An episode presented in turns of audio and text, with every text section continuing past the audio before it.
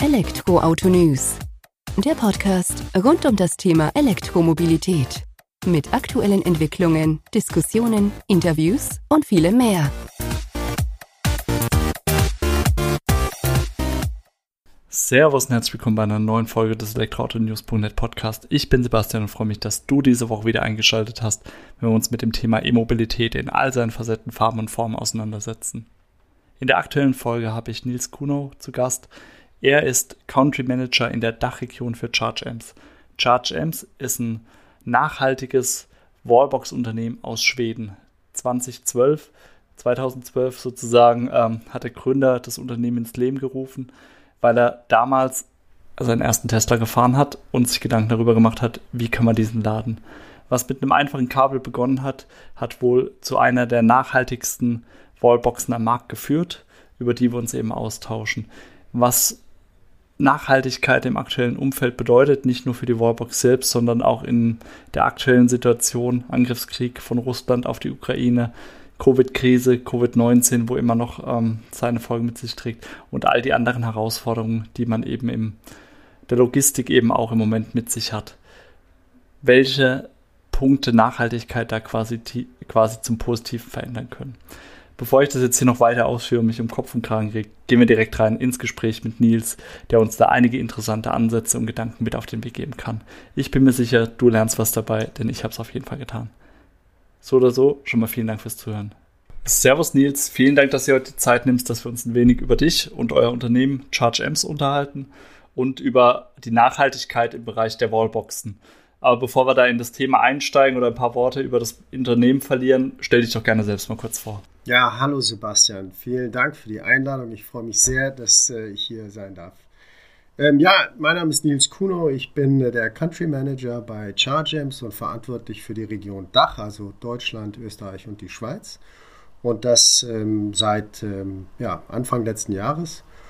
Ähm, genau, das ist so der, der kurze Abriss. Ja, schön. Und äh, du bist für ChargeAmps der Country Manager für die Dachregion Deutschland, Österreich, Schweiz was verbirgt sich dahinter? Also, was macht euer Unternehmen? Wofür steht ihr im Moment? Chargems ist ein Hersteller von Elektroladestationen. Äh, wir kommen aus Schweden und ähm, ja, das äh, ist im Grunde das Gerät an sich, ähm, allerdings auch die ganze Intelligenz und die Smartness, die in so einem Gerät sich verbirgt, äh, die liefern wir natürlich auch mit. Das heißt, du hast jetzt E-Auto-Ladestation gesagt, das ist aber nicht die typische Ladesäule, die wir am Straßenrand stehen sehen, sondern schon eher eine klassische Wallbox in dem Sinne. Genau, also ich glaube, man kann es vielleicht unterscheiden in zwei grundsätzliche Ladestationsarten. Es gibt die Schnellladestationen, das ist das, worüber viel gesprochen wird und worüber vielleicht auch der äh, Neuling im Elektrofahrzeugbereich viel nachdenkt, wenn er sich überlegt, oh Gott, ich bleibe liegen, wenn ich in den Urlaub fahre. Und diese Schnellladestationen, das sind äh, Gleichstromladestationen, äh, das ist nicht unsere Domäne. Die andere Domäne, das sind die Wechselstrom-Ladesäulen und äh, hier reden wir über die Ladesäulen, die zu Hause angebracht werden oder auch in der Arbeit, äh, in Mehrfamilienhäusern, aber eben nicht unbedingt am Straßenrand stehen. Das können sie auch, aber es sind, äh, wie gesagt, geringere Kilowatt, geringere Leistungen, die da geladen werden. Also man braucht etwas länger Zeit. Ähm, ja, gehe ich gerne noch ein bisschen mehr im Detail darauf ein. Aber das ist unsere Domäne, das ist unser Bereich. Gehen wir gerne noch gleich drauf ein, so wie du gesagt hast. Ihr kommt aus Schweden, hast du gesagt, das Unternehmen. Wie lange gibt es euch denn schon am Markt? Also, Chargings gibt es bereits seit zehn Jahren. Wir wurden 2012 gegründet äh, von Friedrich Jonsson. Ähm, und das ist so ein Early Adopter gewesen. Der hat sich ein Elektroauto gekauft. Das ist einer der ersten, ich glaube, ich weiß nicht, aber einer der ersten überhaupt, der seinen Tesla hatte. Und ähm, äh, ja, damals hat er festgestellt, dass die ganze Lade-Experience nicht so äh, durchdacht ist und dass da äh, man äh, richtig einsteigen muss. Und er war natürlich recht früh dabei. Und äh, so hat sich das äh, zunächst einmal über ein Kabel dann bis zu der ersten Ladestation und auch eines zweiten Produktes hin entwickelt. Und wir befinden uns seit, ich würde sagen, drei Jahren in einem Scale-up-Modus. Also wir wachsen jetzt massiv und ähm, bekommen auch entsprechende finanzielle Zuwendungen, um das zu ermöglichen ähm, und sind in den letzten drei Jahren, ich glaube, von etwa 20 Mitarbeitern auf mittlerweile über 160 angewachsen und äh, wir äh, verdoppeln uns weit mehr als verdoppeln uns äh, in den letzten zwei Jahren jedes Jahr. Ähm, und das Ganze ist auch mittlerweile auf einer Internationalisierungsstufe angekommen. Wir sind, glaube ich, Nummer zwei in Schweden, aktuell knapp hinter der Nummer eins. Das gibt sich nicht viel. Und ja, haben jetzt die äh, europäische Landkarte für uns entdeckt und seit ähm, etwas über einem Jahr, knapp zwei Jahren, jetzt sind wir dabei, äh, den Rollout nach Europa zu unternehmen. Und das dann eben nicht nur in der Dachregion, sondern wahrscheinlich, ich sag mal, deine Kollegen, Country Manager auch in anderen Ländern dann sozusagen. Also wir sind auch in der UK unterwegs, wir sind auch in Spanien mittlerweile etabliert, in Benelux und die nächsten Regionen sind äh, in den Startlöchern. Sehr schön. Und äh, mit hinsichtlich eurer Produkte, du hast jetzt vorhin gesagt, euer Gründer kam vom klassischen Kabel daher. 2012 sprechen wir von einer anderen Zeit. Jetzt sind wir bei Ladestationen, klassische Wallbox, wie du äh, schon erläutert hast. Habt ihr nur ein Produkt in Anführungsstrichen oder bietet ihr verschiedene Wallbox-Typen dann an? Wir haben zwei äh, Kernprodukte aktuell, was die Ladestationen angeht und natürlich auch äh, Zubehör und dazu zähle ich jetzt mal die Kabel. Aber kurz vielleicht über die beiden Produkte. Wir haben äh, das kleinere und wir haben das größere. Das kleinere ist ein 11 kW, äh, ein 11 kW Einzelladepunkt für das ähm, Heim zu Hause. Ähm, und ähm, das ist so der, sozusagen der klassische Ansatz, den äh, ein Elektrofahrer zu Hause braucht. Und dann haben wir eine Doppelladestation mit 2x22 kW Lademöglichkeiten. Das heißt, hier reden wir von dem Bedarf, etwas schneller laden zu müssen. Also zum Beispiel, wenn ich unterwegs bin in der Stadt oder im Meeting und ich habe vielleicht eine Stunde oder zwei und muss meine Batterie ein bisschen ordentlich aufladen, dann haben wir solche Ladestationen. Kann man natürlich auch zu Hause einsetzen. Ähm, allerdings ist es so, dass die Betreiber eigentlich, die Strombetreiber eigentlich darauf äh, achten, dass man nur 11 kW zu Hause abzapft. Und äh, natürlich lassen sich unsere Ladestationen auch runterregulieren. Ja, aber das sind die beiden Produkte, eine Einzel- und eine Doppelladestation. Und du hattest jetzt vorhin erwähnt, wenn ich es richtig äh, aufgefasst habe, ihr kümmert euch auch selbst um die Software, die Intelligenz dahinter. Wenn wir jetzt bei einer Ladestation für Laden auf Arbeit sind sozusagen, bietet ihr dann auch die Abrechnungssystematik gleich mit an oder bietet ihr dann quasi eher eine Schnittstelle in Anführungsstrichen nur dafür an? Also ich, ich möchte es mal so formulieren, es gibt drei Dinge, die ich glaube ich äh, hervorzuheben sind, was unsere Produkte angeht und was uns auszeichnet, was unsere DNA eigentlich ist. Und das sind zum einen ist es die Funktion, äh, zum anderen ist es das Design und zum dritten ist es die Authentizität, mit der wir auch Nachhaltigkeit leben. Ähm, kurz eingegangen auf die einzelnen Punkte. Ähm, ich glaube, das äh, Design ist etwas, was für sich spricht und das sollte sich vielleicht jeder einfach mal angucken, der äh, Interesse hat oder im Markt ist für so ein Produkt. Darauf legen wir sehr viel Wert. Wir haben ein eigenes Design-Team angeführt von Joachim äh, äh, Nordwall. Das ist auch einer, der in Schweden zumindest sehr bekannt ist und den man kennt, wenn man seinen vorherigen Arbeitgeber ähm, benennt. Das ist nämlich die schwedische Super Sports Car Brand Königsegg und ähm, ja, für die hat er zum Beispiel auch schon designt. Also wir legen sehr viel Wert darauf, dass es schick aussieht, auch mit Licht und Beleuchtung und Indikationen und so weiter. Äh, schlicht, skandinavisch, aber sehr schick. Zum Zweiten geht es äh, um die Funktionalität, äh, wie du schon angesprochen hast. Und ja, hier äh, gibt es verschiedene Bereiche, die natürlich weit über das, die Grundfunktion hinausgehen. Die Grundfunktion ist, dass ich mein Auto aufladen möchte. Und das kann ich natürlich im Prinzip mit jeder Ladestation, die es so auf dem Markt gibt. Aber dann fängt es an, dass so eine Smartness auch hineinkommen muss. Beispielsweise gibt es immer mehr Bedarf, ähm, den eigenproduzierten Strom äh, der Solarzellen auf dem Dach zu nutzen und sozusagen intelligent zu laden, smart zu laden, günstiger zu laden, zum richtigen Zeitpunkt zu laden, das Netz zu entlasten dadurch. Hat also viele Ansatzpunkte in dem Bereich. Aber es geht auch um die ähm, Nachvollziehbarkeit der Ladevorgänge, die ich äh, in mein Auto hineingetankt habe, sozusagen. Also auf Neudeutsch die Charge Detail Records. Und die kannst du bei uns natürlich über, ein, äh, über eine Schnittstelle, äh, über unsere eigene Cloud, über unsere Software, unser Backend, wie man dazu sagt, äh, nachvollziehen, herauslesen und damit auch deinen Firmenwagen beispielsweise abrechnen und die, den Stromverbrauch sozusagen einreichen und viele andere Funktionalitäten, die, auf die ich jetzt nicht eingehe. Aber diese Smartness ist etwas, auf die wir sehr, sehr viel Wert legen, äh, dass äh, wir da natürlich Intelligenz hineinproduzieren und uns damit auch sehr stark differenzieren. Und das letzte, der dritte Punkt ist der ganze Punkt rund um die Nachhaltigkeit. Ich meine, wir sind in einer Branche, wo es um Nachhaltigkeit geht und deswegen glaube ich, ist es extrem wichtig, dass man hier auch ähm, das Ganze lebt und darauf legen wir sehr viel Wert. Unsere Produkte sind äh, nicht aus Plastik, so geht es schon mal los. Ähm, und, äh, und zwar sind sie aus Aluminium und natürlich nicht aus neuem, sondern wir haben recyceltes Aluminium, was wir dafür hernehmen. Äh, und wir setzen auch zunehmend immer mehr auf die Komponenten, die aus Kunststoff sind, auf, auf recyceltes Material. Darüber hinaus sind die Materialien auch recycelfähig. Also auch darauf wird Wert gelegt, dass wenn das Produkt zum Lebenszyklusende kommt, dass es sich auch recyceln lässt natürlich. Ähm, aber damit dieser Lebenszyklus äh, möglichst lang ist, haben wir einen sehr, sehr hohen Fokus auf äh, Qualität äh, der Verarbeitung. Und dadurch sind unsere Produkte natürlich auch sehr langlebig. Und ich glaube, das ähm, ja, ist, ist ähm, ein sehr wichtiger Punkt darin. Und dann geht es weiter über Themen wie CO2 in der Produktion. Wir produzieren nicht in Asien beispielsweise, sondern lokal. und zwar bei einem Auftragshersteller, der äh, unterschiedliche Factories hat, ähm, aber aktuell produzieren wir in Schweden, äh, werden wahrscheinlich dann aber mit dem äh, Auftragsproduzenten auch in weitere Produktionsstandorte in Europa hineingehen, sodass wir wirklich eine, eine sehr lokale Supply Chain abbilden können und natürlich unseren CO2-Fußabdruck dadurch auch minimieren können.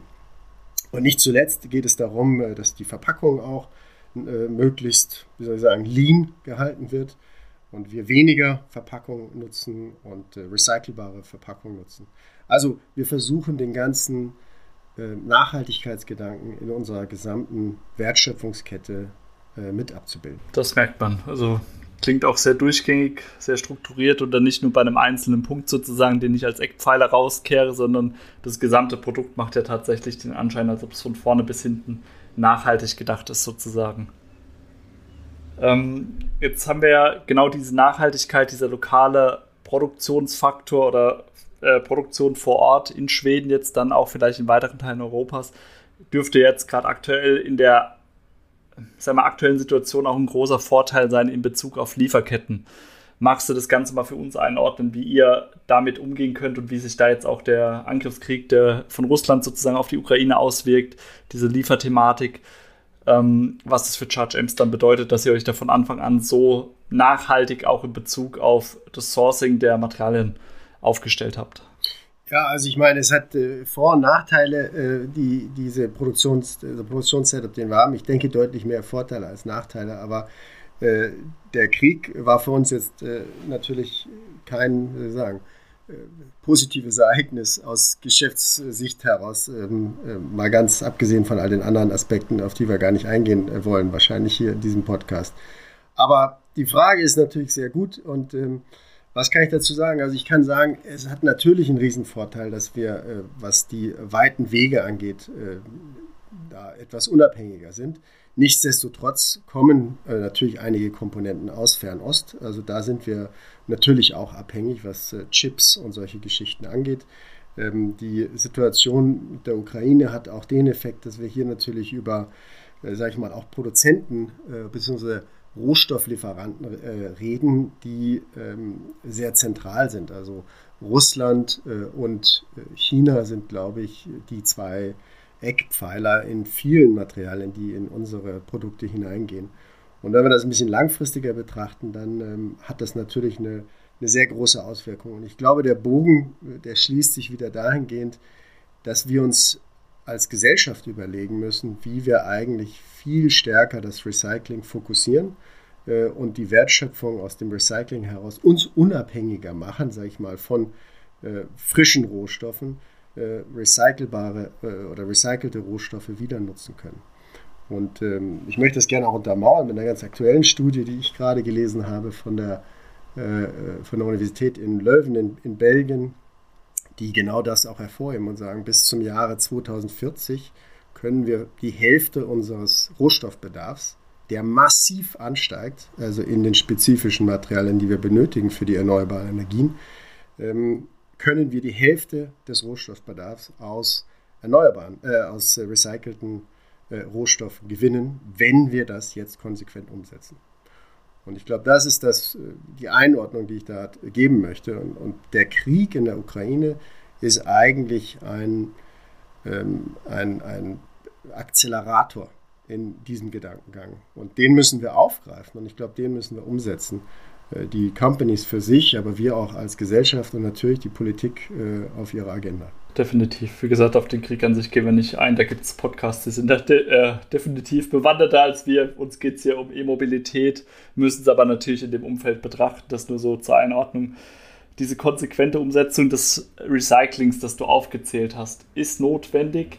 Ähm, du hast es jetzt vorhin schon erwähnt, ihr nutzt recyceltes Aluminium, das Plastik ist recyclingfähig bei euch im Hause. War dieser Gedanke schon von Beginn an da, dass ihr das so konsequent aufgebaut habt? Oder seid ihr da auch reingewachsen in die ganze Geschichte? Und ja, belassen wir es erstmal bei der Frage. Ja, also ich glaube, dass es äh, zur DNA natürlich gehört. Ja, also mit unserem Gründer und äh, der Tatsache, dass er auf Elektromobilität umgestiegen ist. Äh, seine Kabel, die er am Anfang äh, entwickelt hat, die waren schon darauf getrimmt, smarte Materialien einzusetzen, biegbarer zu sein, nicht so steif wie solche Elektrokabel, die ja dicker sind als, als die Kabel, die man so zu Hause kennt.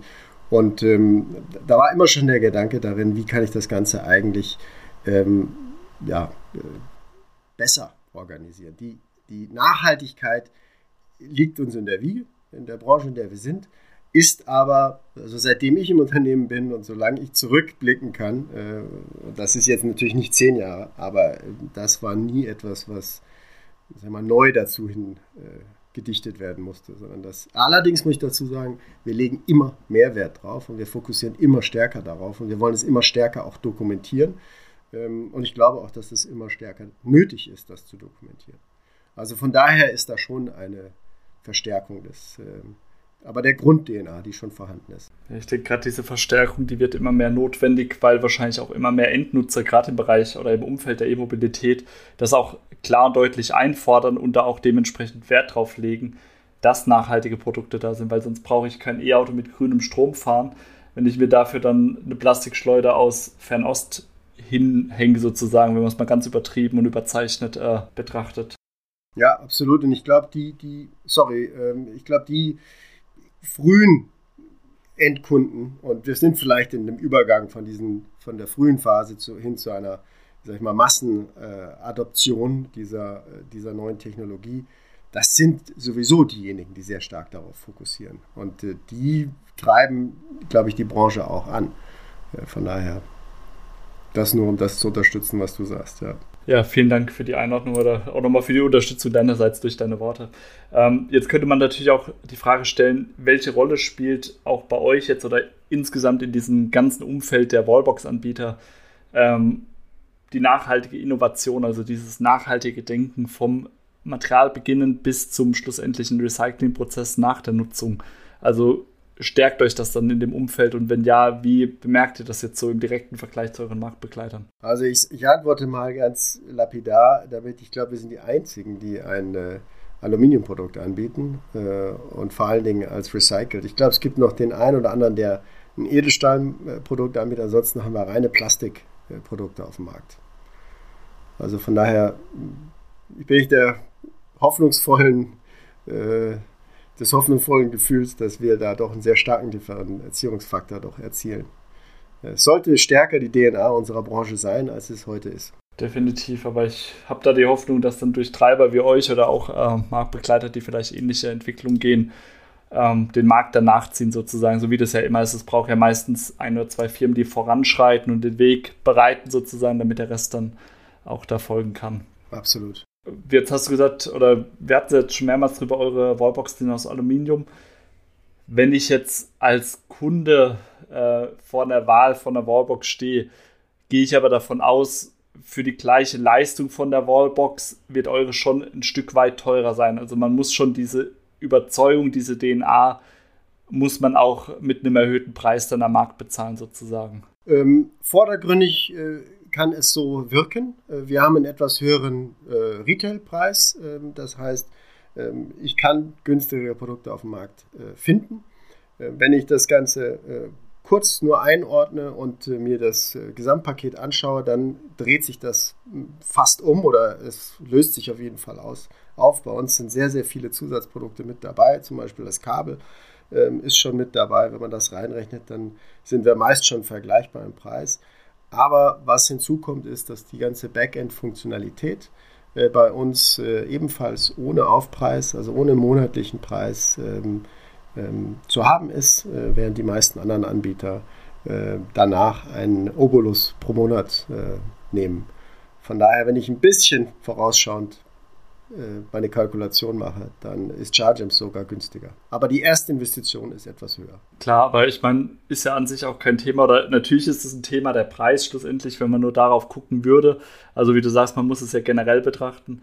Und dann ist halt, ich sag mal, bei Vorreitern halt auch immer noch die Geschichte, die auch äh, euer Gründer damals hat für seinen Tesla bestimmt auch mehr bezahlt, als er unter heutigen Produktionsbedingungen kosten würde. Also von daher, das hat halt auch immer diesen Aufpreis, aber man, man unterstützt ja die Nachhaltigkeit dann tatsächlich auch. Also von daher äh, hat das vielleicht auch ein bisschen mit eigener Überzeugung zu tun, ob ich bereit bin, da ein paar Euro mehr in der Anschaffung zu bezahlen, aber dann auch eben ein grünes Gewissen zu haben. Ja, wobei ich möchte gar nicht den Zungenschlag reinbekommen, dass es irgendwie ein, ein, ein aufpreisiges Produkt ist. Wir haben ein hochwertiges Produkt und natürlich kostet das ein bisschen mehr, aber wir haben eine hocheffiziente Produktion, äh, eine hocheffiziente äh, Lieferkette. Äh, wir haben eine No-Frills, ähm, also kein, kein Schnickschnack-Ansatz, für den man extra bezahlt. und bezahlst für die Qualität. Und, ähm, und die kriegst du ganz schnell zurück finanziert darüber, dass es einfach ein ein Produkt ist, das sehr viele Accessoires und äh, Services mitliefert, für die du dann im Nachhinein nicht bezahlst. Ja, ne, der Verkäufer. Aber verstehe ich den Ansatz natürlich, das ist schon klar. Du verstehst auch, dass ich fragen muss, äh, wenn man durch die Shops dann scrollt, aber ich verstehe beide Seiten und mir wäre es das auch wert, für diese Vorteile, die du aufgezählt hast, den Mehrpreis dann zu bezahlen schlussendlich für das Mehr an Qualität, äh, das man bekommt. Wie ist denn die aktuelle Liefersituation bei euch? Was wir mitbekommen haben von verschiedenen Marktbegleitern aus dem Umfeld der Wallboxen sozusagen, ähm, dass viele gar nicht mehr in der Lage sind, zeitnah zu liefern oder überhaupt vielleicht noch dieses Jahr, weil einfach auch viel durch die Lieferketten dann verschoben ist. Gibt es da eine Einordnung von eurer Seite? Seid ihr da stabil und äh, seid in der Lage zu liefern, wenn der Markt danach verlangt? Ja, Sebastian, Vielen Dank für diese Frage, weil hier darf ich auch nochmal verkäuferisch ein bisschen aktiv werden. Wir waren und wir sind die ganze Zeit voll lieferfähig gewesen. Und das liegt natürlich, und hier kommt wirklich auch ein Vorteil äh, heraus bei unserer lokalen Produktion und unserem, sag ich mal, äh, Resourcing, Insourcing in, in, in, in, die eigene Region hier. Wir haben sehr gut bestückte La Lager und äh, unsere Kunden, glaube ich, sind sehr happy damit, dass wir tatsächlich extrem schnell lieferfähig sind. Und das wird es auch auf äh, Sicht wohl so äh, bleiben. Ähm, aber es ist schon so, dass man sagen muss, die äh, Liefersituation, was Komponenten angeht, ist, ist schwierig. Wir haben sie sehr gut gemeistert bislang. Aber ich habe die Hoffnung, dass unsere Supply Chain Manager das auch weiterhin tun. Die Daumen sind gedrückt, auf jeden Fall. Ähm, Kenne ich aus meinem Hauptjob, dass das nicht das Einfachste ist im Moment. Ähm, nee, aber dann vielen Dank, Nils, für die Eindrücke, für die ja, Hintergrundinformation auch, was Recycling bei so einem einfachen Element wie einer Wallbox dann eben doch für einen Unterschied machen kann im Gesamtprozess oder im Gesamtspektrum betrachtet. Und freue mich, wenn wir weiterhin in Kontakt bleiben und dann zusammenschauen können und uns auch gerne auch nochmal austauschen können, wohin sich ChargeAmps entwickelt. Würde ich mich sehr darüber freuen. Vielen Dank für die Möglichkeit, heute mit dir zu sprechen, Sebastian. Sehr gerne. Bis demnächst. Ciao. Ciao. Das war es dann also auch mal wieder mit der aktuellen Folge des Elektroauto-News.net Podcast. Hat mich gefreut, dass du mir und Nils zugehört hast und wir beide ein wenig mehr über die nachhaltigen Wallboxen von ChargeAmps erfahren haben. Ich wünsche dir eine schöne Zeit und freue mich, wenn du bei der kommenden Folge wieder einschaltest. Mach's gut, bis dahin, ciao.